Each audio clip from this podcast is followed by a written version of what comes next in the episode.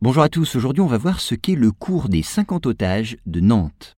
Alors le cours des 50 otages est l'une des principales artères de la ville de Nantes. Elle a été nommée ainsi en hommage aux personnes fusillées en 1941 dans la cité et d'autres lieux en représailles à l'attentat contre un officier allemand. Vous allez voir.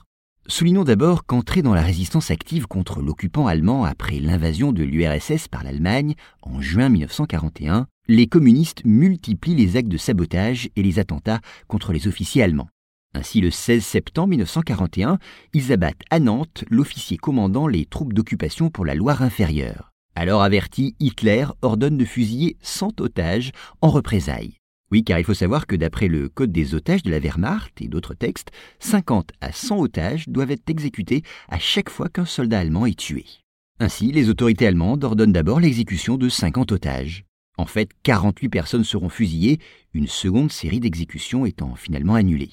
Les otages, qui sont alors extraits d'un camp d'internement en vue d'être fusillés, sont presque tous des communistes, élus ou syndicalistes. Certains ont combattu durant la Première Guerre mondiale. Le plus jeune d'entre eux, Guy Moquet, dont le père fut député, a seulement 17 ans. Ainsi, le 22 octobre 1941, les otages sont fusillés par groupe près de Nantes, à Châteaubriand, ainsi qu'au Mont Valérien. À noter que ce cours des 50 otages se nommait auparavant le cours de l'Erdre.